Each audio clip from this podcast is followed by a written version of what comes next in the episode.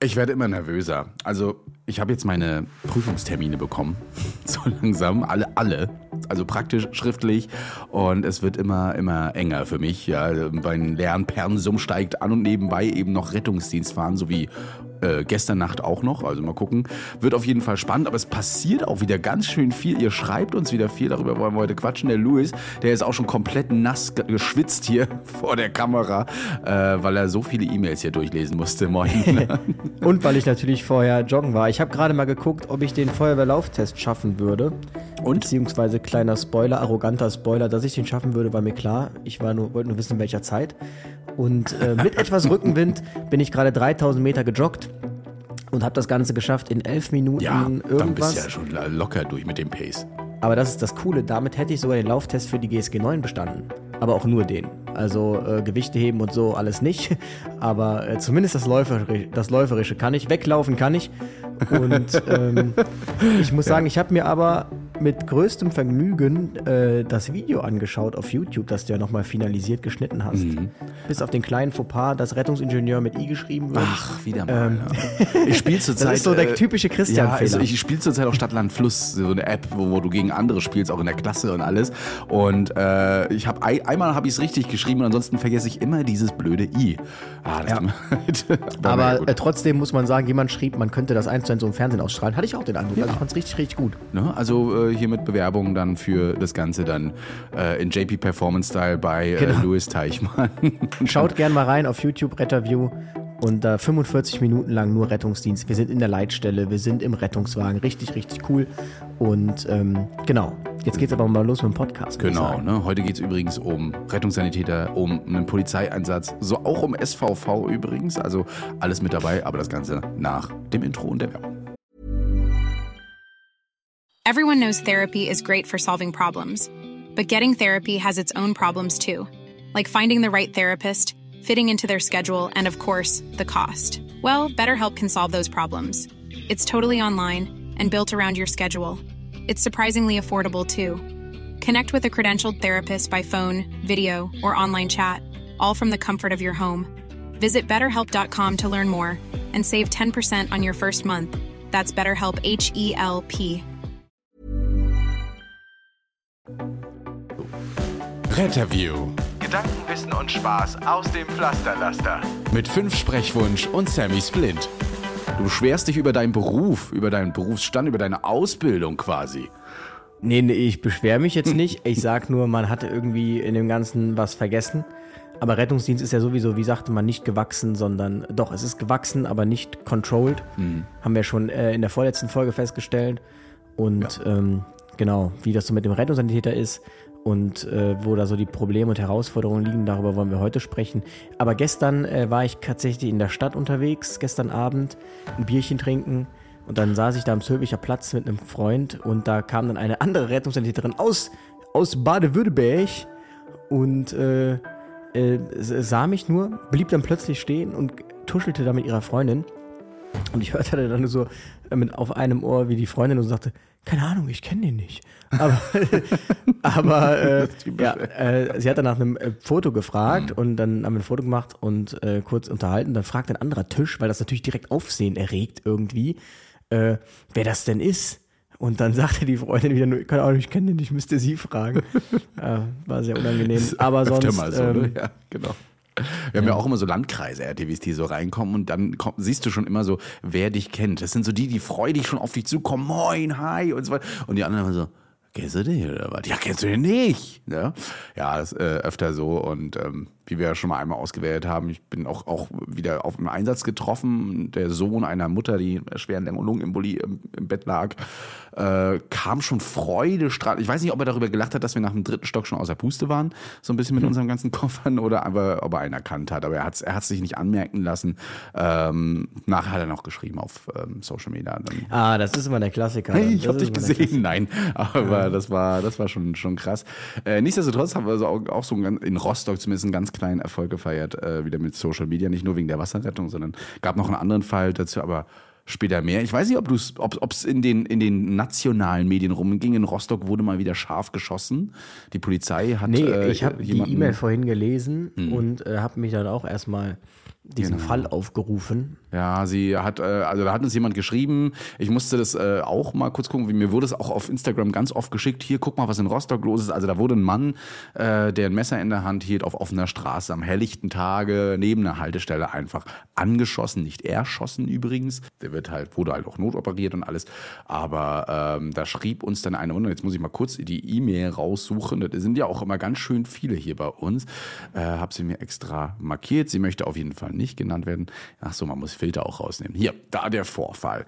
Hallo ihr Lieben, möchte einmal kurz äh, dazu äußern. Ich arbeite selbst in der Pflege und mir sind Menschen mit psychischem Ausnahmezustand bekannt. Wie schon in den Medien berichtet wurde, war dieser Mann äh, im Kopf nicht gesund. Also war es wirklich nötig, am helllichten Tag äh, ihn so hinzurichten, schreibt sie, äh, in Anführungsstrichen. Es ist ein kleiner, klappriger Mann, der mit sehr hoher Wahrscheinlichkeit auch anders hätte entwaffnet werden können. Die Gewaltbereitschaft in Rostock ist in den letzten Jahren so drastisch angestiegen, dass es doch äh, nicht unbedingt sinnvoll, dass gleich geschossen werden muss. Oder sehe ich das falsch? Oder haben unsere Polizisten einfach keine Möglichkeit mehr, als gleich die Waffe zu greifen? Achso, ich weiß nicht genau, ob es zu euren Themen passt. Ja, kann, kann man ruhig mal kurz drüber reden, aber letzten Endes es wäre da eher wieder eine Polizistin oder Polize, äh, Polizeimeister da mal zu befragen. Ähm, ein anderer schrieb auch äh, in den Kommentaren drunter, ja, was ist denn nun mit den Tasern? Ne? Also die Presse auch so, warum, warum hat die Polizei keinen Taser genommen? Weil der Taser in Deutschland, soweit ich weiß, noch gar nicht so richtig ähm, drin ist. Es gibt, glaube ich, meine, der wird in Pilotprojekte. NRW getestet. Genau. Und ähm, nur mal so, also von unseren befreundeten Polizisten, die mit, über die wir ja auch mal mit Waffen, über den Waffengebrauch reden, ist es so, dass die Waffe wirklich das letzte Mittel ist. Na, also es muss schon irgendwas gewesen sein, dass die die Waffe überhaupt erstmal ziehen. Also bis eine Polizei eine Waffe zieht, außer in Berlin, da haben die ja ständig schon MP in der Hand, gefühlt zumindest, ähm, wird eine Waffe eigentlich selten gezogen. Es wird auch ganz oft äh, versucht, körperlich das Ganze anzugehen. Also wenn jemand ähm, jemanden angreift mit Fäustschlägen, dann, dann gibt's da eigentlich selten mal eine Waffe zu sehen. Ne? Aber wenn jemand eine andere Waffe hat mit einem Messer, dann ähm, ja, wäre ich auch vorsichtig. Ne? Man weiß nicht, was er da gemacht hat. Die Geschichte dazu ist einfach, was äh, man so gehört hat von einigen Anwohnern und auch von äh, Kolleginnen, dass er halt ähm, Leute im Haus bedroht haben soll. Ähm, dann kam so ein sozialpsychiatrischer Dienst, der hat sich erstmal mit ihm beschäftigt, dann ist er aber wieder rausgerannt, hat dann auch die Beamten, die noch draußen standen, bedrängt, eben mit dem Messer. Und äh, nach mehrfachen Aufforderungen, eben das hört man auch in dem Video, was man teilweise in den sozialen Medien sieht, äh, weil es da veröffentlicht wurde, ne? Paragraph 201 äh, Strafgesetzbuch, Gaffen, schon klar. Äh, draußen, dass das äh, mehrfach gesagt wurde, Messer weglegen, legen Sie sich auf den Boden und so weiter. Dann gab es, glaube ich, auch einen Warnschuss und dann eben ein, zwei, drei, vier Schüsse, wobei er dann eben am Oberkörper, Schrägstrich am Arm und am Bein getroffen wurde. So. Ne, wurde dann auch sofort versorgt von den Polizisten, bis der Rettungsdienst kam und das Messer weggebracht, aber es ging halt nicht anders. Ne? Und wer darauf nicht hört, der muss leider dann auch ähm, mit der Konsequenz leben. Wir hatten so einen Messerangriff schon mal auf Polizisten. Ähm, da musste die Polizistin dann auch ins Bein schießen. Da wurde auch ganz hart kritisiert, Polizeigewalt und alles, aber ähm, was würdet ihr denn machen, wenn ihr ein Messer habt und eine Waffe? Also jemand mit einem Messer, der euch angreift und eine Waffe. Ich würde auch nicht auf ihn zugehen, hey, ich entwaffne dich jetzt mal. Keine Ahnung, ich bin jetzt kein äh, Polizist, deshalb kann ich das nicht. Ich war, und ich war auch noch nie in der Situation. Aber ähm, grundsätzlich ist es ja so, äh, egal ob jetzt jemand im Kopf klar ist oder nicht klar ist, ähm, heißt ja nicht, dass er ungefährlich ist. Also ist ja eigentlich gefährlich, wenn ich nicht klar bin und Herr meiner Sinne und mit dem Messer auf irgendwem zulaufe. Äh, dann ist das ja viel unkontrollierbarer und unberechenbarer. Und das heißt ja nicht, dass er niemanden verletzen kann, nur weil er irgendwie psychiatrisch vorerkrankt ist. Insofern ist das eigentlich kein Argument. Und ähm, also sorry, aber ich stelle mich da jetzt nicht hin und sage, komm, eins gegen eins, ähm, gucken wir mal.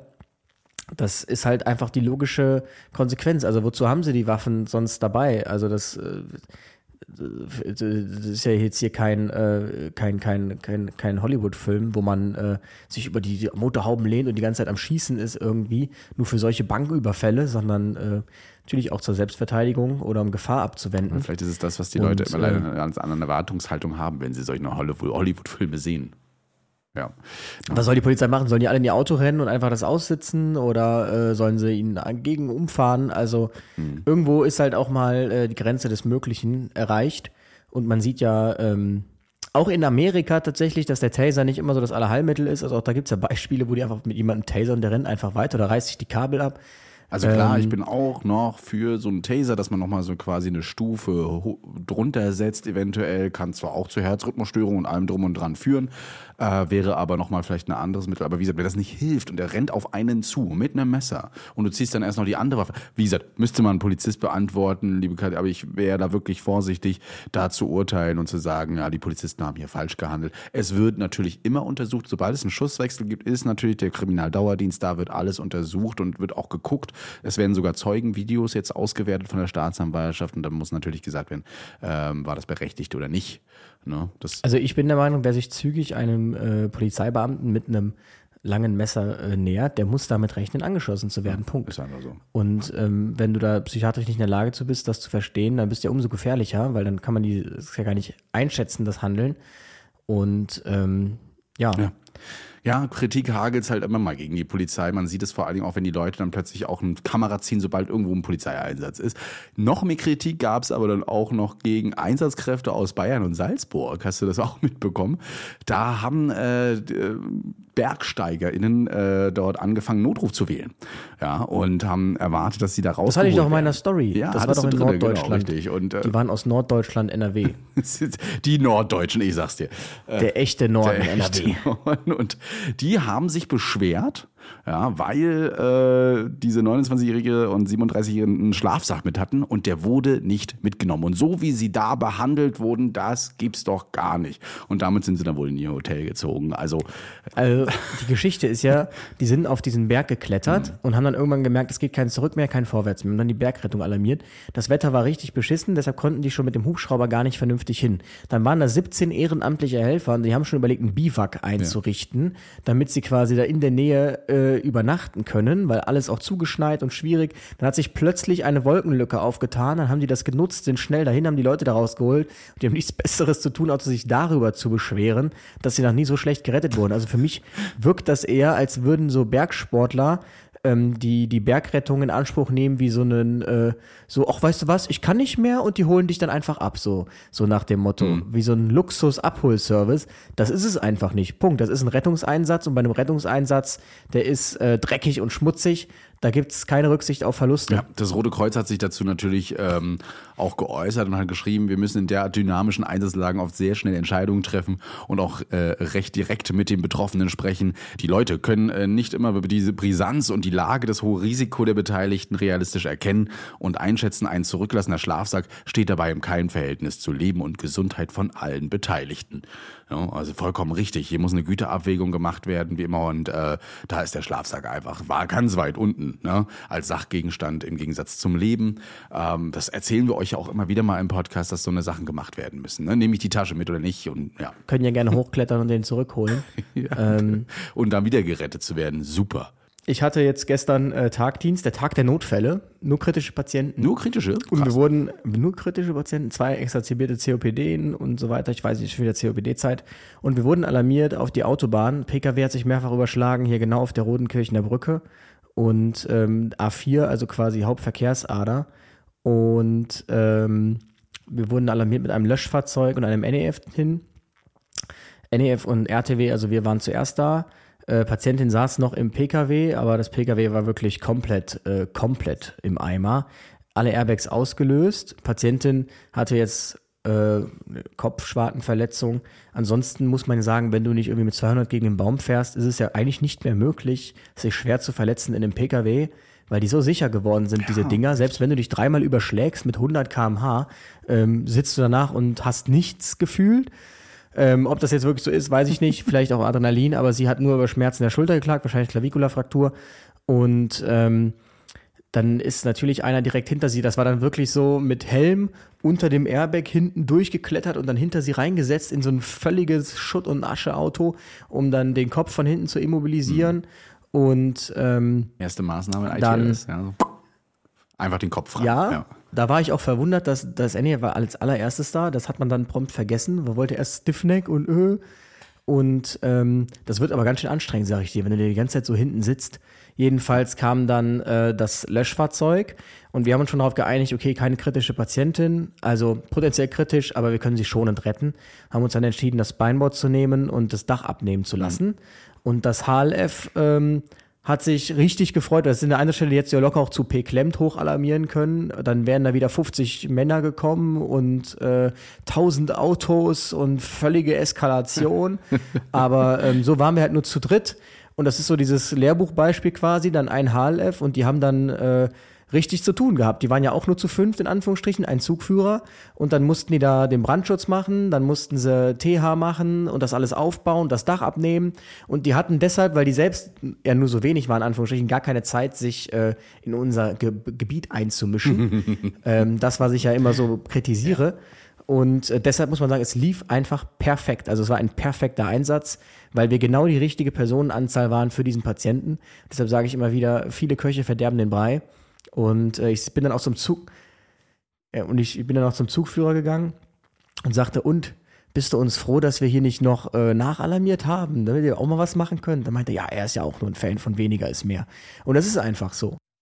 Ja, und dann können die mal ordentlich zeigen, was sie können. Also schön, dass das so geklappt hat. Und diese, dieser Griff an den, an den Kopf, das habe hab ich ja jetzt auch in der Schule, ist wirklich das allererste, was du machst bei Trauma, ne? Weil sowas, dass die Leute gar nicht mehr anfangen, den Kopf irgendwie nach links oder rechts zu bewegen. Machen sie Ähm, und trotzdem, aber. Nee, ähm, machen sie trotzdem, versuchen sie auch trotzdem, erschrecken sich auch, aber du musst halt versuchen, echt den Kopf so von vorne. Am besten, du kommst schon zu ihnen hin und hältst das so fest. Also das, das war dann relativ lustig. Wir haben die Patientin dann äh, immobilisiert, ins, in den RTW gepackt. Dann setzen wir uns hin, fahren los. Der Notarzt guckt mich an und sagt, bist du nicht der von Facebook? Der von Facebook. Der von Facebook. Ja, hat er auch. Also das habe ich zum ersten er Mal in meinem. Leben gehört, tatsächlich. Was, Facebook? Facebook. Ja. Dass ich der von Facebook bin. Ja. Daraus wusste ich natürlich schon direkt, wie alt der Notarzt ist, aber ähm, das fand ich wirklich äh, spannend. Nein, äh, genau. Es gibt noch so ein, zwei äh, Anrufbeantworter-Sachen. Die eine, die lese ich mal nur vor, weil die ist extremst lang. Der Jim schreibt nämlich, äh, wie wir mit Ohnmächtigen kommunizieren. Das hat er wohl schon mal gehabt in der Schule. Äh, mit Ohnmächtigen, die übrigens äh, nicht nur, nicht Ohnmächtigen, Quatsch, mit Leuten, die äh, taubstumm sind. Ja, und die dann sagen, ohnmächtig werden. Ja, ja, muss man erstmal, also genau, er hat äh, gefragt, wie man eben mit, äh, mit Taubstumm umgeht, die nicht äh, sprechen können und ähm, jetzt ohnmächtig werden. Also wenn sie ohnmächtig sind, können sie so oder so nicht reden, egal ob sie taubstumm sind oder nicht. Aber wenn sie dann wieder wach werden, ne, wir rütteln ja deswegen auch, deswegen heißt es ja auch anschauen, ansprechen, anfassen, ähm, dann, ja, was kann man da machen? Man kann sein Handy nehmen, man kann einen Block zum Schreiben nehmen, man kann auch Bildkarten nehmen, haben wir zumindest im RTW drin, um zumindest einige Sachen zu kommunizieren. Aber da muss man kreativ sein. Und der Jim, der hat gesagt, naja, also wir haben dann nur den Rettungswagen gerufen, weil da wollten wir uns jetzt gar nicht, da wollten wir jetzt gar nichts falsch machen, weil wir kennen die Regelungen für ohnmächtige, taubstumme Menschen nicht. Wo ich so denke, also Freunde, wir müssen ja nicht alles regeln. Seid kreativ in der ersten Hilfe. Ne? Ihr wollt irgendwie dem helfen, also nutzt doch das, was ihr nutzen könnt. Wir haben da auch keine Regeln. Es ist, es ist immer wieder immer niedlich. Äh, In Erste-Hilfe-Kursen wollen die ja auch für alles eine Regel haben. Ne? Also das hab, können wir das nochmal aufschreiben, ganz kurz. Ich möchte das gerne mal wissen. Ist aber nicht so. Ne? Ich habe das tatsächlich jetzt auch noch nie, ähm, nie gehabt, den Fall, dass wir irgendwie einen Einsatz mit einem taubstummen Patienten hatten. Mhm. Aber was man doch, sich doch sagt, ist, dass sie im Prinzip ja gut, so gut auch von den Lippen ablesen können, ähm, dass äh, man auch einfach ganz normal mit denen sprechen kann. Aber wie gesagt, ich hatte noch nie einen Einsatz mit einem taubstummen Patienten insofern. schon gehabt, aber auch Hände, Füße und dieses Lippenlesen. Superklasse. Einfach langsamer reden manchmal, ja. Und wenn gar nichts geht, dann gab es auch Zettel und Stift. Das ist auch nie ein Problem gewesen, konnte man immer machen. Auch im Handy zum Beispiel gibt's das, ging das Tippen noch schneller, weil man dann meine grausame Schrift nicht lesen musste. Also von daher, ähm, Jim, sei da kreativ und traut euch daran. Das ist, das tut denen nicht weh und ist auch überhaupt nicht schlimm. Ich hatte noch einen Fall, ich weiß nicht, ob du es mitbekommen hast, ähm, mit ähm, Jugendlichen, die absichtlich in unseren RTW gereiert haben. Fand ich, fand ich Absichtlich? Absichtlich, absichtlich. Also macht man wirklich, das dem, denn? dem ist eine Absicht zu unterstellen. Ja. Nimmt man ein Emetikum und äh, Ja, genau, erstmal rein damit. Nee, wir hatten also äh, hier Triggerwarnung, ne, es ging um ein SVV, um ein selbstverletzendes Verhalten in einem ähm, in einer Wohngruppe. Äh, dort haben wir zwei Mädels äh, aufgefunden, die sich eben chirurgisch verletzt haben, äh, haben das Ganze versorgt. Die fanden das alle super lustig, die beiden, schon die ganze Zeit. Ja, äh, haben darüber gelacht und gescherzt und ah, wir sind Blutschwestern und so weiter. Und ähm, ja, wir haben sie dann äh, mitgenommen, um sie chirurgisch vorzustellen. Ähm, dadurch, dass äh, nichts Bedrohliches dabei war, ne, haben wir beide tatsächlich transportiert. Wie haben wir das gemacht? Wir haben beide, sie wollten nicht liegen, sie wollten sitzen, beide auf unsere zwei Stühle, die wir nur haben, hinten hingepackt. Ähm, nochmal geguckt, ob es ihnen auch wirklich gut geht. Dann haben wir uns beide vorne hingesetzt. Da haben ja schon einige gesagt, äh, aber ich hätte es auch so gemacht. Ja, und hab, ich habe sie dann immer vom Beifahrersitz beobachtet, mit ihnen gequatscht und so weiter. Ging also alles ganz gut. Die Aufsicht war auf jeden Fall da und ich fand, ein zweiter RTW gab es auch keine medizinische Indikation. Auf jeden Fall hat dann äh, die eine, kurz bevor wir in der Klinik waren, als ich gesagt habe, Mensch, wir sind gleich da, fing sie an, sich eben den Finger in den Hals zu schieben und ähm, auf den Boden zu reiern. Und zwar volle Kanne in unsere Heizungslüftung, in alles rein. Und danach, als ich die Tür aufgemacht habe und einfach nur noch gesagt habe, echt jetzt, ganz ehrlich, was soll der Scheiß? Äh, sind sie alle beide lachend rausgegangen. Die anderen RTV-Crews so an der Notaufnahme haben, haben nur gesagt, Christian, atme tief durch. Ja, die kennen wir schon. Und äh, dann sind die da wirklich kichernd in, in die Notaufnahme rein und wir mussten den RTW abmelden, komplett. Ne? Wow, ich weiß ja nicht, was du so gemacht hättest. Äh, Also ich habe ich hab schon einige Szenarien so ausgedacht und dachte so, jetzt ein Wischeimer, das war noch das Einfachste, aber einfach mal so mit dem Kopf in die Kotze. Nee, also so eine Sachen, ich war richtig, richtig pisst. Und ich habe das eigentlich auch persönlich genommen, ja. Ja, die Ossis sind aber wirklich äh, interessant drauf. Jetzt sind die. Ossis wieder. Nee, das war die Mädels. Haben, ich habe das in die, in eine Story gepackt, habe natürlich nichts erwähnt, auch nicht, dass es eine Wohngruppe ist und mittlerweile geht's. Und ähm, der Papa von einer dieser beiden, der scheinbar mitbekommen hat, dass es da wohl ein, mehrere Vorfälle an diesem Abend gab mit diesen beiden, äh, hat mich dann auch angeschrieben und hat sich da ertapp, also ertappt gefühlt in Form von, ich bin der Papa von ihr und hat mir sogar ein Gespräch angeboten, was ich jetzt aber erst klären muss, ob wir das, ob wir das auch so machen können und so weiter. Worüber wollt ihr denn Ja, sprechen? mit, ähm, na, es ging noch ein paar Sachen im Heim und so weiter, weil betrunken auch noch, ne? Und sowas in so einem Wohnheim, das finde ich schon, schon ganz spannend, warum das überhaupt so ist, wenn jemand zu beaufsichtigen ist und minderjährig. Genau. Ähm, aber auf jeden Fall hat er sich entschuldigt dafür und wird auch nochmal mit ihr reden, dass das so überhaupt nicht geht. Ähm, Also in RTWs kotzen, das geht nicht, wollte ich nur mal sagen. Achso, ja, Nein, aber nicht. auch so Ja, die okay, Ernsthaftigkeit für einen Rettungseinsatz, was die damit alles auslösen, was sie machen und was das soll. Und ähm, sie fühlen sich wohl scheinbar im Krankenhaus so wohl, weil sie da immer so nett behandelt werden, dass sie das, ähm, wie ich gehört habe, gerne mal mit Absicht machen, damit sie einfach ins Krankenhaus zu den netten äh, Pflegern und Schwestern kommen. Hm, verstehe. Ja, also schon krass. Ne? Und ähm, ja, wir haben aber auch schon gesagt, dass wir nie wieder zwei Leute im RTW, gerade wenn wir so eine Situation haben, dann machen werden. Dann binden wir einfach Mittel oder holen uns die Polizei dazu. Also die Leute haben ganz viel geschrieben. Ich wurde dazu zugehauen mit Leuten, die da auch gesagt haben, also ich hätte einen zweiten RTW gerufen, warum kommt man kein KTW benutzen, warum hat man nicht die Polizei dazu geholt? Ganz viele Vorschläge von vielen, äh, aber auch viele, die auch zugestimmt haben und gesagt haben, also ja, nee, das, das geht gar nicht. Und ich hätte das, ich hätte die auch so transportiert, aber wenn die sowas gemacht hätten, dann hätte ich die erstmal und dann will ich gar nicht weiter sagen, was die da alles geschrieben haben, die Leute. Also ich frage mich ja tatsächlich, weil du vorhin sagtest, was die da so auslösen. Hm. Ich habe mich letztens gefragt, ähm, alle reden ja vom Fachkräftemangel, ob es nicht eigentlich zu viele Notfallsanitäter gibt für zu wenig Notfalleinsätze. Hm. Also wenn man das mal von der anderen Seite sieht, könnte man ja auch sagen, wir haben gar keinen Fachkräftemangel, wir haben einfach zu viel. Und deshalb kriegt auch keiner genug ab, in Anführungsstrichen. Denn ähm, wenn du jetzt mal davon ausgehst, dass der Notfallsanitäter ja hochspezialisiert ist und somit so die Spitze der Pyramide ist, dann äh, ist es ja so, dass du, je spezialisierter du bist, desto weniger äh, äh, Nische hast du.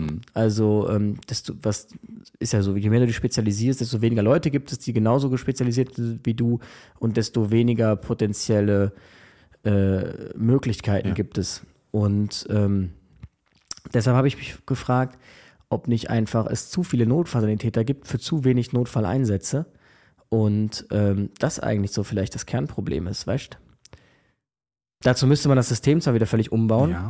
aber ähm, Also ja, Ja. wenn man so betrachtet, dass äh, die Einsätze, äh, die wir, ja, die bagatell sind einfach, äh, gemessen daran, dass Notfallsanitäter sind, dann sind die Notsands wahrscheinlich viel zu viel. Meine Kollegen pflegen auch immer zu sagen, na, dafür hat sich der Notfallsanitäter aber gelohnt jetzt hier. Ne? Äh, und sie haben recht. Ne? Äh, wenn ich jetzt aber ein, zwei Einsätze mal so analysiere, gestern zum Beispiel hatte ich AZ-Verschlechterung, war dann eine tiefe LA, also eine schlimme LAE wirklich, ne, mit 75er Sättigung und allem drum und dran. Gut, da kann man auch schon einschätzen, dass da wirklich äh, Kacke am Dampfen ist. Ähm, da braucht man Notfallsanitäter dann auch. Also manchmal braucht es einen Notsan, um das einschätzen zu können. Aber ich finde auch, wenn der Rettungssanitäter weitaus besser geschult wird, immer öfter geschult wird, und das denke ich, kann er auch, dann äh, könnte man auch das kompensieren und sagen, okay, gut, das wird mir jetzt hier doch ein bisschen zu kritisch.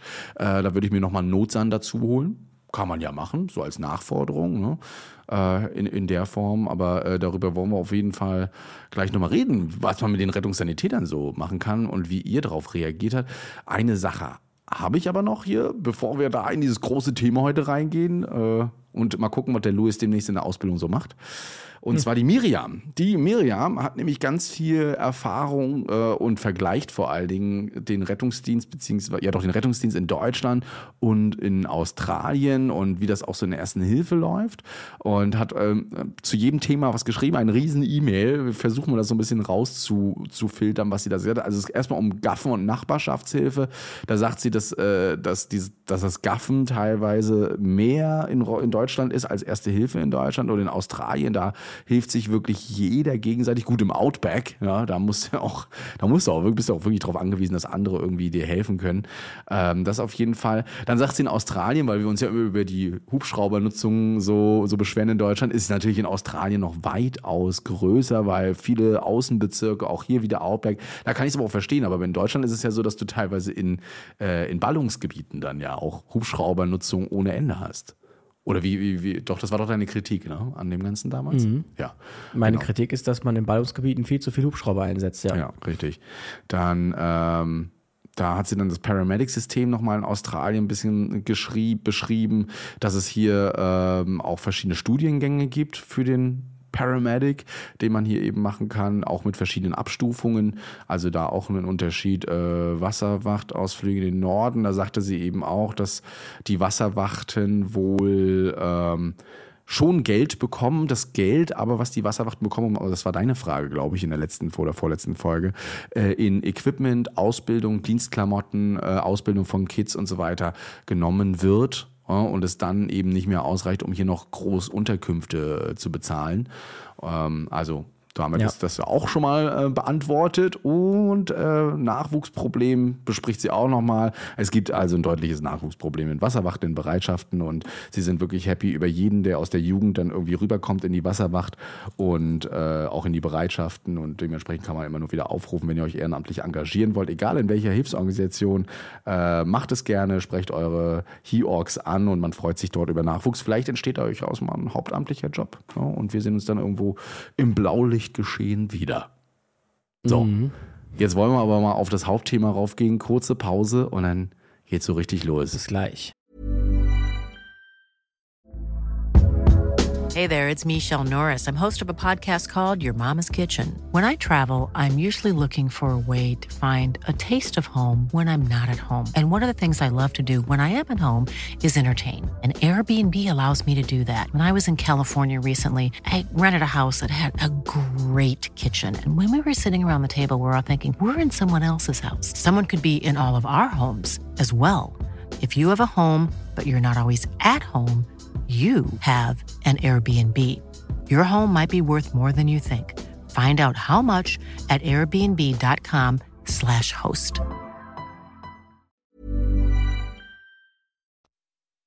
Also ich bin der Meinung, es gibt zu viele Notfallsanitäter und zu wenig gute Rettungssanitäter, wobei ich das jetzt nicht weiß, sehr kontrovers jetzt äh, formuliert. Oh ja, Aber sehr. ähm, man hat ja den, ähm, jetzt rein von der Ausbildung meine ich, ist der Rettungssanitäter ja bei weitem nicht auf dem Niveau vom Notfallsanitäter. Und meine Kritik ist halt, dass, also dass die arbeiten zusammen, aber sind so auf völlig verschiedene Dinge ausgebildet einfach. Also es ist ja dasselbe Konstrukt wie bei den Notärzten. So der, was bringt es, wenn er den Notsan weiß, was CRM ist, wenn der Rettsan das halt nicht lernt. So, aber die Kassen wollen halt, dass du mindestens immer Rettsan Notsan hast, weil das günstiger ist, in Anführungsstrichen wirtschaftlicher. und es ja auch so geht, ähm, Notsan, Notsan ist ja Luxus quasi auf dem RTW und ähm, das äh, kann man ja dann auch nicht so, so wirklich äh, nachvollziehen, warum äh, der eine voll auf Konzepte geschult wird, auf Algorithmen, der andere kriegt davon überhaupt nichts mit. So, der muss ein paar Medikamente können, kann dann Mona-HB-Schema, aber ein Mona-HB-Schema hat ja nichts mit einem äh, mit einer SAA zu tun. Und ähm, das ist halt so meine, meine Kritik einfach, dass man diesem ganzen Ding den Rettungssanitäter vergessen hat. Und wenn man halt möchte, dass man perspektivisch äh, weggeht vom Rendezvous-Notarztsystem ähm, und einfach so einen autarken RTW hat, dann braucht man halt einen richtig guten Rettsan, der auch in der Lage ist, Entscheidungen ähm, zu überdenken oder äh, zu hinterfragen, aber auch Impulse zu geben. Und ähm, das ist so äh, das äh, meine Kritik im Prinzip an dem Ganzen. Und zusätzlich, also wenn man sich überlegt, ähm, wenn man jetzt sagt, okay, wir haben Fachkräftemangel, weil wir zu wenig Notfallsanitäter haben äh, für die Masse an RTWs, die wir besetzen, auch wenn ich der Meinung bin, wie gesagt, wenn man nur die Notfalleinsätze nimmt, dann haben wir viel zu viele Notfallsanitäter. Ähm, dann muss man ganz klar sagen, dann hat das ja damit angefangen, dass man damals den Zivildienst äh, eingestellt hat. Dadurch kommen immer weniger Leute rein. Und, und das war eigentlich aus meiner Sicht so die kolossale größte Falschentscheidung, den RA quasi einzustampfen. Denn man muss sich vorstellen, ähm, wie viele Leute ähm, haben damals gesagt, sie machen ihr FSJ, sind RS innerhalb von drei Monaten und dann auch, weißt du was, dann mache ich den RA noch ein Jahr. Genau, die hatten zwei Wartesemester für Medizin zum Beispiel und waren dann Das schon war so super, Transportführer. die Ergänzung, ja. Ähm, beziehungsweise so. mit Hm? Anerkennungsjahr dann noch vielleicht äh, vier Wartesemester, waren dann aber Transportführer. Dann hattest du einen Transportführer, der hat dann noch sechs Wartesemester, drei Jahre Vollzeit gearbeitet und dann neben dem Medizinstudium als Transportführer. Jetzt ist das große Problem, entweder du wirst direkt Notfallsanitäter, dann bist du drei Jahre raus, entsprechend sechs Semestern. Das bedeutet, wenn du fertig bist, hast du gegebenenfalls direkt einen Studienplatz und bist schon direkt weg. Oder aber du machst erst deine RS, dann also FSJ, dann hast du zwei Wartesemester, machst dann den Notsan, hast acht Wartesemester und bist dann auch direkt weg. Haben wir auch ganz viele Fälle. Und ähm, während dieser Ausbildung bist du ja überhaupt nicht als Transportführer einsetzbar. Und ähm, deshalb mir fehlt auch in dem ganzen Konstrukt so ein bisschen noch die Eskalation von RS über RA vielleicht zum Notsan zu kommen. Und deshalb finde ich es nicht gut, dass dieser RA weggefallen ist. Ich, man darf es natürlich nicht attraktiver machen, zu sagen, also es gibt ja viele RS, die sagen, sie haben sich jetzt auch an das Gehalt gewohnt und gewöhnt und können es sich nicht mehr leisten, jetzt plötzlich aufzuhören und einfach nur noch ein Drittel davon zu bekommen, weil sie jetzt eine Notsan-Ausbildung machen. Da gibt's richtig, richtig viele. Und, und denen muss man aus meiner Sicht irgendwas anbieten. Das kann nicht sein, denen eine fünfjährige Ausbildung anzubieten, berufsbegleitend, die ja nie endet gefühlt. Ähm, und äh, ja gar nicht, gar nicht so eine wirklich so eine Ausbildung ist, weil ja überhaupt nicht richtig gepraxisanleitet wirst, sondern du fährst ja ganz normal als RS. Ähm, sondern ich finde, es muss möglich sein, das nicht attraktiver zu gestalten, aber ähm, also du darfst natürlich nicht sagen, okay, wenn du ein RS machst, drei Monate, dann machst du ein Jahr RA, dann machst du eine EP1, dann bist du Notsan, dann macht ja kein Mensch mehr den Notsan. Ähm, du musst es natürlich schon so strecken äh, und über so viele äh, Module, ähm, bei der Feuerwehr gibt es da irgendeinen Begriff für. Ich, ich komme komm gerade auf den äh, Begriff nicht mehr. Die haben irgendwie auch so Blockmodule Ausbildung in der Ausbildung. Und ähm, dass du dir dann gegebenenfalls dich zum Notsan entwickeln kannst über verschiedene Stufen, ohne aber jetzt da große Gehaltseinbüßen machen zu müssen und ohne jetzt vielleicht fünf Jahre warten zu müssen. Und das ist so das, äh, weshalb ich sage, der RS ist völlig vergessen worden in dem Ganzen. Und du Ja. hast jetzt nur noch die Wahl zwischen dem totalen Notfallsanitäter, dem Einzelkämpfer und dem äh, RS mit minimalem Ausbildungsqualifikationsniveau. Richtig. Äh, einige sagen natürlich auch als Rettungssanitäter, sorry, aber ich bin rechtlich nicht in der Lage, hier irgendwelche Entscheidungen zu fällen. Ich bin Fahrer. Ich bleibe Fahrer, fertig. Und der Verantwortliche, der sitzt hier auf meinem Beifahrersitz und macht hinten äh, die Meinung. Und ähm, da kann ich wieder aus der Schule reden. Du wirst auch so trainiert als Notfallsanitäter. Du wirst darauf trainiert, dass dein Partner die Fresse hält, ja, und nur so Hinweise geben kann wie, "Hm, bist du dir sicher?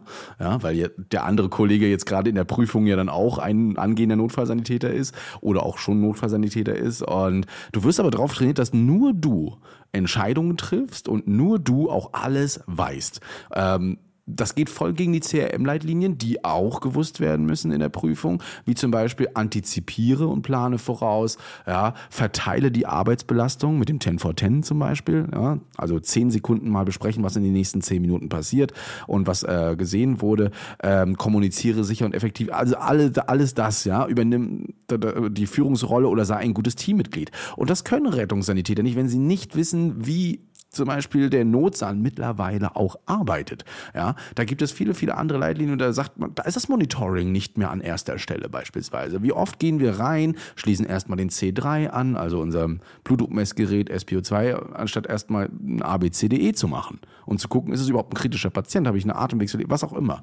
Ne, machen wir nicht mehr. Und der Retzon, der macht einfach weiter so. Genauso wie die Rettungsassistenten. Also sehr schade, dass man da den Retzner nicht mit einbinden kann, weil er einfach auch nicht weiß, wo es hingeht. Ich muss jetzt viel mehr Anweisungen geben, äh, obwohl die Partner wahrscheinlich. Und das Problem ist aus meiner Sicht, du weißt als Nutzer nicht, ob du gut oder schlecht bist, mhm. weil ähm, das dir überhaupt gar keiner sagen kann am Ende des Tages. Du kannst Glück mhm. haben und hast einmal, was heißt Glück, aber du, für dich hast du dann Pech.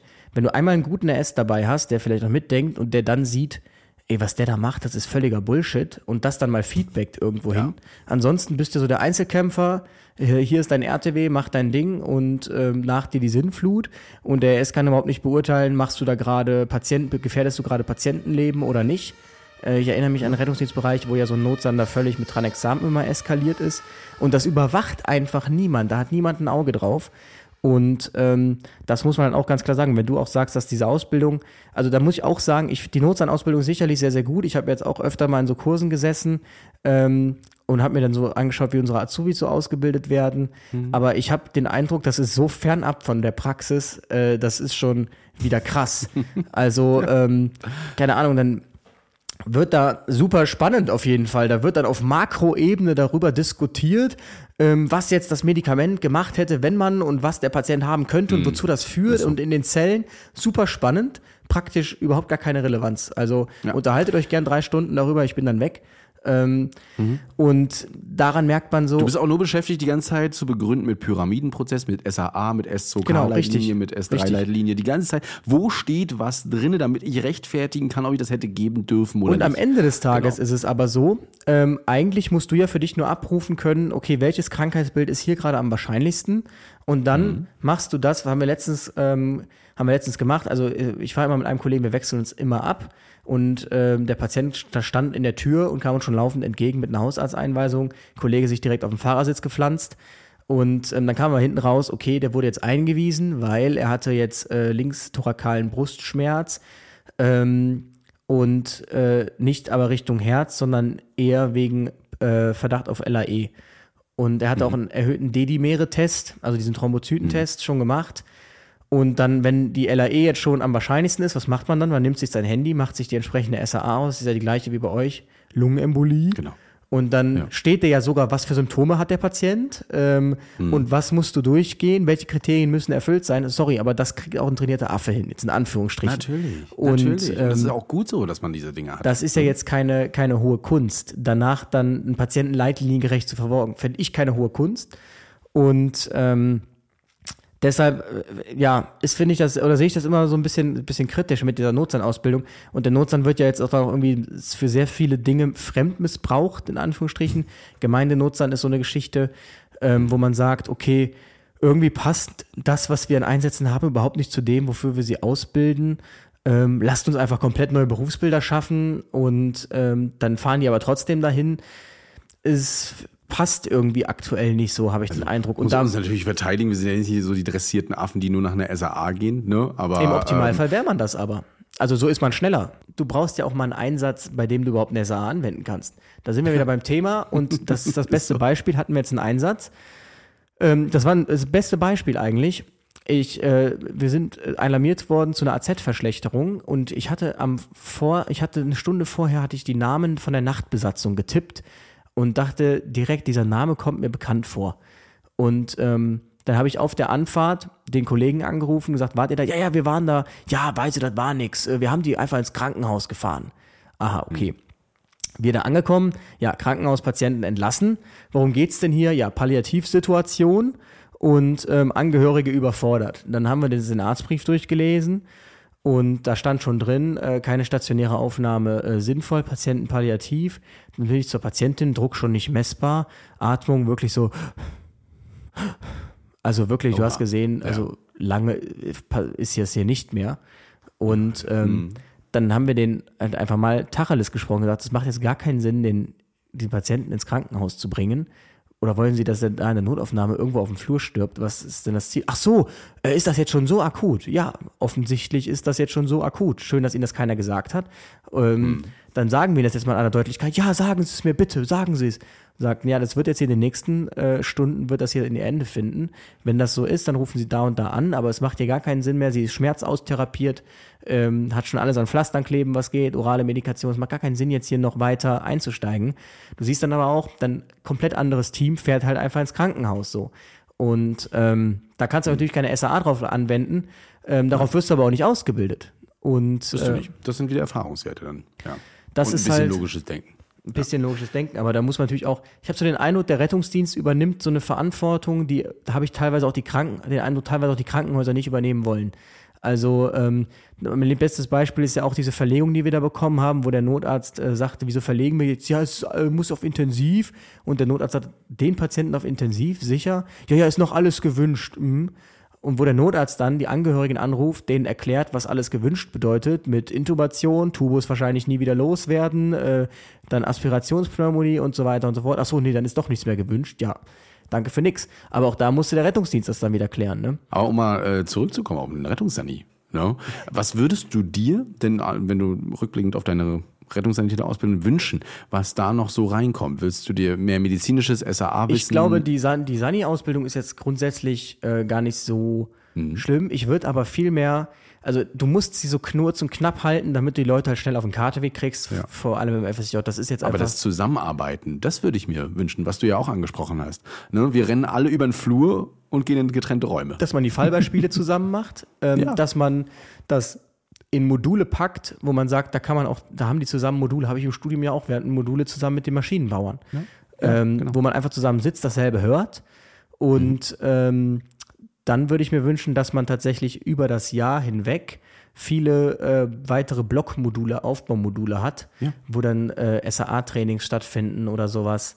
Und Wir haben äh, in unseren Fallbeispielen in der Schule auch immer, dass wir das Sampler-Schema zum Beispiel an den Retzern abgeben, aber auch die, das Legen eines Zugangs an den Retzern abgeben mittlerweile. Also du sagst, okay, du legst schon mal einen Zugang, ich mache hier nochmal ABCDE, guck nochmal durch, ich mache nochmal äh, eine STU, was auch immer. Also der Retzern hat bei uns in den Fallbeispielen schon eine gewisse Aufgabe zu erledigen, aber wenn man das nicht zusammen trainiert äh, und sich dann nochmal die Retzern-Ausbildung anguckt, Zugang legen, nee, die kennen eigentlich nur, eigentlich kennt ihr zumindest von der Ausbildung her, glaube ich, nur vorbereiten Nee, und wir wisst so ein bisschen, wie es geht. Wir haben es aber nie an der Puppe geübt. Wir, genau, es war so die theoretische, Genau. so geht, ginge das.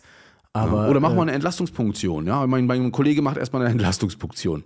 Okay, also ein Retzern, sorry, ähm, nicht, nichts gegen euch, würde ich aber nicht einfach mal so eine Entlastungspunktion machen lassen. Die sollte ich dann als Notstand schon selbst machen. Ist nicht schwer, ne, wenn man wenn man es weiß, aber ähm, das wird dann vorausgesetzt. Aber anstatt einfach mal beide ins Boot zu holen und zu sagen, so, wir üben heute mal äh, Atemwegsicherung äh, bei Pneumothorax und hier wollt ihr jetzt mal beide zusammenarbeiten. Viel besser. Ne? Und die Redsans müssen dann halt rausfiltern, okay, das muss ich jetzt nicht so für mich mitnehmen, das war mir zu viel, was auch immer. Ne? Und da gibt's ja so viele Leute, siehe dich, ja, die viel daraus mitnehmen aus dem Ganzen. Und wo das dann ein super, äh, super Outcome auch wird am Einsatzort. Ich sag nur dreimal äh, schocken. Weil beide zusammenarbeiten können. ich sag nur dreimal schocken. Also äh, Ja. Das mit dem, also Entlastungspunktion, das sind ja zum Beispiel auch so Fertigkeiten wie Zugang legen. Ähm, das heißt ja auch nicht nur, weil ich das kann, dass der Notsand das kann. Oder nur weil ich das nicht kann, dass der Notsand das kann und nur weil ich es kann, dass der Notsand das nicht kann. Ähm, da, aber man muss halt den, man muss halt gucken, das ist halt dieses, man muss halt nach rechts und links schauen. Man kann nicht den Notsand auf irgendwas ausbilden und die Redsans äh, wissen davon aber gar nichts. Also dann muss man auch sagen, okay, wenn wir diese SAAs so haben, dann müssen wir halt die Redsans auf die SAA-Redsan-Seite schulen, dass die zum Beispiel Entlastungsfunktionen üben oder äh, Zugänge legen üben und die Notsans halt darauf schulen, dass die ihren Teil beherrschen. Aber es ist ja so, der Redsan wird ja auf gar keine SAAs getrainiert oder so, sondern auf irgendein, ich weiß gar nicht, was das bei uns war. Bei uns waren das halt irgendwelche Schemata, ne? Sampler, ABCD und dann ist die, sind die vier Wochen auch schon um. Aber das kann man ja alles im Rahmen von Fortbildungen nachholen. Und ähm, das müssen aber halt Fortbildungen sein, wo dann halt man nicht wieder bei, wie kennt man eine Zyanose anfängt, sondern ähm, ja, wir haben hier die und die äh, SAAs, äh, wir haben ja 30 Stunden sowieso Pflichtfortbildung, äh, die und die SAAs und die werden jetzt alle durchgekloppt. Und ähm, am Ende gibt es eine SAA-Prüfung mit Notsan, Ja. Retsan, wo halt jeder seinen Teil beherrschen muss. Ich fand das äh, super niedlich mit meinem Kollegen gestern. Äh, ich habe ihm schon mal gesagt, dass ich jetzt ein paar Sachen mit aus der Schule mit reinnehme, um sie mir einfach für mich zu verinnerlichen, für die Prüfung. Und unter anderem halt das auch das 10 for 10. Das machen wir so gut wie selten bei uns. Ähm, und habe das halt mit reingenommen. Ne? Und habe gesagt, so, ich habe jetzt untersucht, äh, 10 for 10 mal kurz aus. Er war am Wusel nicht so, du, bleib mal kurz, wir wollen kurz quatschen, was wir jetzt hier machen. Ne? Wir geben jetzt sofort Sauerstoff. Ja, wir wollen doch erstmal eine Sättigung machen. Nein, nein, wir geben sofort Sauerstoff und machen dies und jenes und hast du nicht gesehen und äh, wir rufen uns noch einen Notarzt dazu. Und, ja, das war auf jeden Fall erstmal so der Weg. Und dann meinte er, ja, aber du musst erstmal die Sättigung machen, bevor du überhaupt hier Sauerstoff gibst. Ich so, nein, machen wir nicht. ABCDE-Schema äh, wollen wir, wir wollen sofort dieses B- und äh, C-Problem hier lösen, indem wir ihr erstmal hochprozentig Sauerstoff geben. Na, also und das ist halt schade ist und der Kollege ist RS gewesen, ne, dass der da nicht in solche Sachen mit eingebunden ist, weil, weil er es einfach nicht kennt. Ne? Und ich möchte auch meinen, ähm, dass äh, viele Rettungsassistenten das halt nicht mehr gewohnt sind, sowas zu machen. Und für die ist es halt wie für mich auch viel, viel Neuland. Einiges gefällt mir, einiges sage ich so, mh, fern der Realität. Ne? Man ist halt komplett anders ähm, ausgebildet und äh, trainiert. Dafür merkst du halt auch manchmal bei Notsan so ein gewisses übertrainiert sein, habe ich den Eindruck. Dass ähm, dann so die Einfachheit manchmal das ist, was überfordert. So, ähm, ich mache jetzt alles, was ich kann, stelle aber fest, ich habe in keinem meiner Schemata irgendein Problem. Trotzdem hat der Patient irgendein Problem. Was mache ich jetzt? Und dann kommt dann nämlich meist so dieser suchende Blick zum Praxisanleiter, zumindest bei den Auszubildenden, wenn man die mit auf dem, auf dem Auto hat. Äh, was machen wir jetzt eigentlich? Weil ich kann nichts mehr machen. Und ähm, da ist man dann halt bei diesem, bei diesem zwischenmenschlichen Ding, ne? Ja, genau. Also ich hätte jetzt auch, wenn ich das nicht so gemacht hätte, ich einfach gesagt, du Luis, äh, wir würden jetzt hier mal gleich Sauerstoff ranmachen, ne? danach machen wir Monitoring, äh, rufen uns einen Notarzt dazu, ich gehe jetzt von der LAE aus, fertig. So. Ja, da wird jetzt nicht viel mit, ich mache jetzt mal einen 10 vor 10, ja, sondern ähm, ganz einfach nur kurze Kommunikation, man guckt sich in die Augen und sagt, ich, finde es immer noch spannend, wir müssen echt irgendwann, irgendwo mal das hinbekommen, mal zusammenzufahren. Ich bin echt gespannt, äh, wie das Das wird. kriegen wir. Ja, Christian, meinst du nicht, ähm, dass ähm, wir reanimieren sollten? Oder dreimal schocken? Nö, in Rostock macht man das nicht. Da ist das noch In nicht in Rostock jetzt. Aber äh, ähm, in dem Gespräch übrigens hatte die ärztliche Leitung doch gesagt, ja, ja, ja, ja, ja, aber eigentlich, nee, mm, ja, nee, das müssen wir nochmal überdenken. ist halt ERC. Ähm, ja. aber grundsätzlich muss man sagen, es hat ja auch bei den RS, die RAs geworden sind äh, und dann jahrelang Berufserfahrung hatten und dann den Notsan gemacht haben, äh, die sind ja jetzt auch Notfallsanitäter. Insofern, ähm, ja, also deshalb, äh, man müsste halt schauen, dass man das zeitlich so macht, dass man sagt, okay, wenn du RS bist, dann musst du dann erst den RA machen und wenn du dann so und so viele Jahre Berufserfahrung hast, dann kannst du den Notsan noch machen und ähm, über zum Beispiel dann die EP3 oder wie das heißt, also das, was du machst, diese lange Notsan-Qualifikation und so löst du halt mittelfristig auch das Facharzt, äh, das Fachkräfteproblem. Wenn du jetzt sagst, nee, du willst nur Dreijährige haben, dann ähm, muss man halt schauen, dass man die Einsätze so runterschraubt, äh, dass der Notsan auch wirklich nur zu Notfalleinsätzen fährt. Und dann bist du ja so in diesem Advanced Paramedic-System, dass du sagst, okay, der Notsan ist der Advanced Paramedic, ähm, Acute Care Der Paramedic Assistent ist dann der Paramedic, genau. Und, und kommt per seinem eigenen Auto wirklich nur noch zu den krassen Einsätzen. Dafür hast du keinen Notarzt mehr. Und den ganzen Rest kriegen dann halt RS, RS Plus hin, äh, RAs. Du könntest ja auch, das denke ich mir, du könntest ja auch genauso gut einen RA auf eine RTW setzen und sagen, okay, der gibt halt einfach keine Medikamente, der kann aber eine Transportführerrolle auf, auf, äh, aufnehmen. Und der RA könnte so dann schade. Per Telemedizin zum Beispiel angeleitet werden. Ich finde es so schade, denn der Rettungsassist, die Assistenten, die jetzt entweder nicht bestanden haben oder keine Lust mehr drauf hatten, sich jetzt nochmal eine Zehnfachprüfung hier aufzuhalten oder eine Ergänzungsprüfung, ich kann es verstehen. Ja, dass einige sagen, hey, ich bin jetzt so erfahren und bei mir haben Patienten immer überlebt und alles äh, und ich kann so viel. Warum sollte ich mir das jetzt noch antun? Warum die nicht mit einsetzen? Also keiner weiß zurzeit, was mit den Rettungsassistenten passiert. Es gibt nur diese Frist von bis 2025. Ich kann dir sagen, was mit denen passiert. Die dürfen bald nur noch fahren. Ja. Dann sind das überqualifizierte Rettungssanitäter. Ne? Gut, kommt noch die Frage, wie ist das dann mit dem Lohn und alles, ja. Und es ist ja immer noch ein Zertifikat, was ich mir zu Hause an die Wand genagelt habe, staatlich anerkannter Rettungsassistent. Ne? Was passiert mit dieser Anerkennung? Die einfach gesagt, nö, die, die gilt hier nicht mehr. Also, ja, ist so. Du bist halt nur noch dann Rettungssanitäter, ein besserer, wie du schon selber sagst.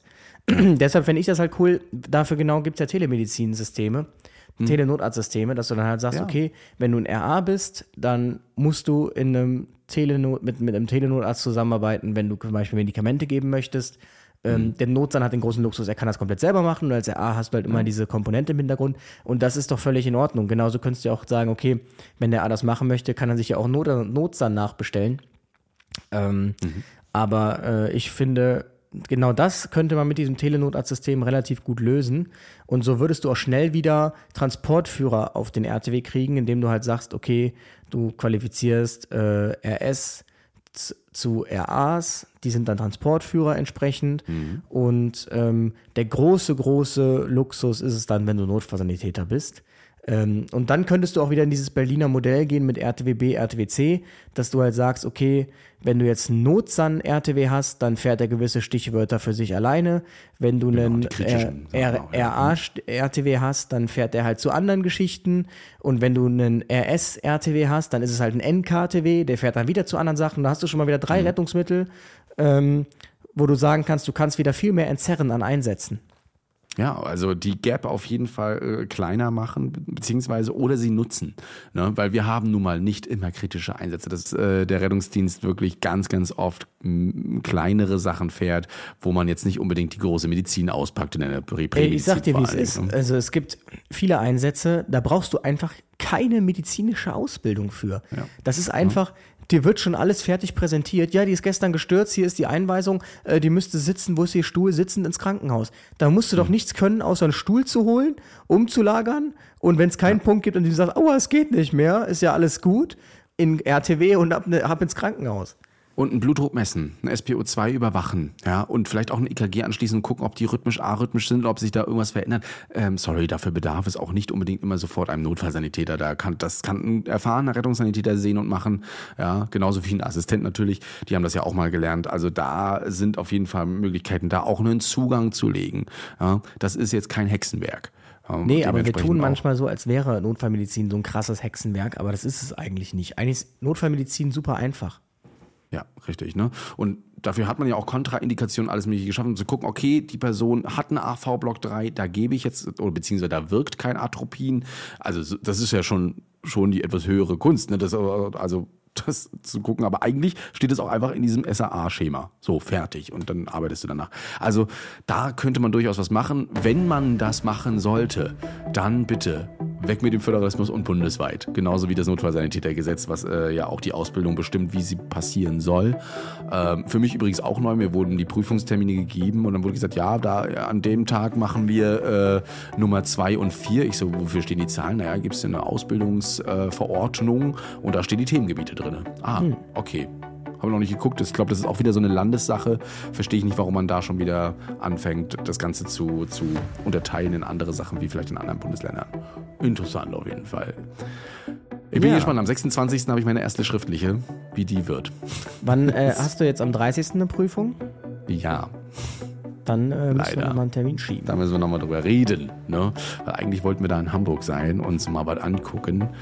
Ähm, ja, ist leider tagsüber zwei Stunden. Müssen wir wohl irgendwo verschieben. Von wann bis wann ist die denn? Ähm, 9 bis 11 Uhr. Dann müssen wir mal schauen. Alright. Ja, ne, gucken wir mal, wie wir das machen, aber das besprechen wir. Ihr seht schon, wir sind schon wieder am Machen im Hintergrund. Ähm, jetzt muss ich mal kurz auf den Kalender. Zwei Wochen sind es noch bis zur 112 Rescue, da sehen wir uns auf jeden Fall. Ja, und ähm, ansonsten sind wir auf eure Meinung gespannt. Ihr könnt wieder in die QAs schreiben, ihr könnt uns wieder E-Mails schreiben. Was würdet ihr am RS noch ändern, ja, am Rettsan? Was würdet ihr mit dem Rettungsassistenten machen? Und äh, vielleicht sind auch Notsans da, die sich ein bisschen äußern. Wir sind immer offen für alles und besprechen das dann natürlich wieder in der nächsten Folge. Yes. Also, bis dann. Ciao, ciao. Retterview. Gedanken, Wissen und Spaß aus dem Pflasterlaster. Mit fünf Sprechwunsch und Sammy Splint.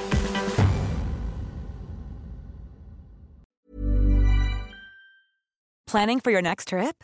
Elevate your travel style with Quince. Quince has all the jet setting essentials you'll want for your next getaway, like European linen, premium luggage options, buttery soft Italian leather bags, and so much more. And is all priced at 50 to 80% less than similar brands. Plus, Quince only works with factories that use safe and ethical manufacturing practices. Pack your bags with high-quality essentials you'll be wearing for vacations to come with Quince. Go to quince.com slash pack for free shipping and 365-day returns.